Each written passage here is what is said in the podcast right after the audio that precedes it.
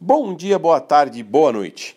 Eu sou André Medeiros e sejam bem-vindos ao Fora da Sala de Aula, um podcast onde conversaremos a respeito de assuntos que estão agitando o cenário educacional, mas ainda não estão nas salas de aula. Hoje, no Fora da Sala de Aula número 17, falaremos a respeito de planejamento estratégico, mais especificamente da teoria da organização humana. No podcast anterior, falamos de planejamento estratégico e mencionei que, além do MAAS, Mapa de Autoavaliação Sistêmica, tínhamos outra ferramenta mais abrangente, que contemplava mais alguns pilares. Mas antes disso, qual o grande problema de se fazer no planejamento? O grande problema é esquecer de colocar em seu planejamento alguma informação que mais à frente irá impactar o que foi pré-determinado. O mapa de autoavaliação sistêmica contempla oito pilares da vida, que, relembrando, são espiritual, familiar, saúde, conjugal, social, financeiro, profissional e emocional. A ferramenta que comentei chama-se Teoria da Organização Humana. A teoria da organização humana contempla 14 pilares, que nela são chamados de sistemas específicos. A teoria da organização humana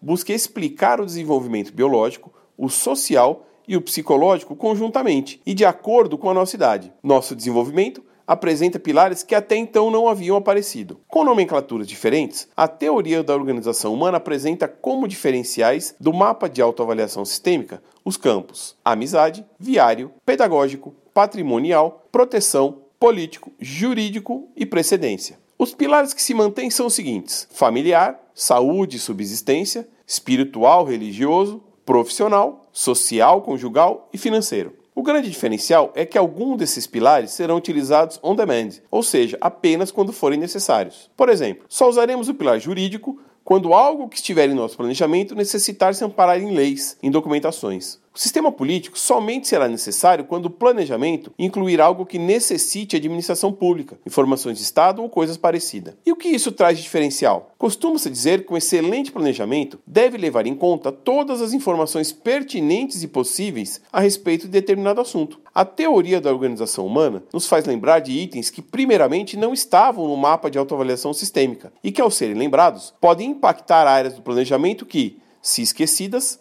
causarão impactos no andamento futuro e possivelmente obrigará uma revisão e alteração do planejamento estratégico original. Por hoje é isso. Gostaria de agradecer sua audiência, agradecer também os comentários que foram feitos a respeito do podcast anterior, bem como as sugestões que me foram passadas. Se precisar falar com fora da sala de aula e também se quiser receber um PDF com a teoria da organização humana, entre em contato pelo e-mail contato.fora ou pelo Twitter, arroba Fora Sala de Aula. Obrigado pela audiência, curta, compartilhe, comente e avise seus amigos. Um abraço e tchau!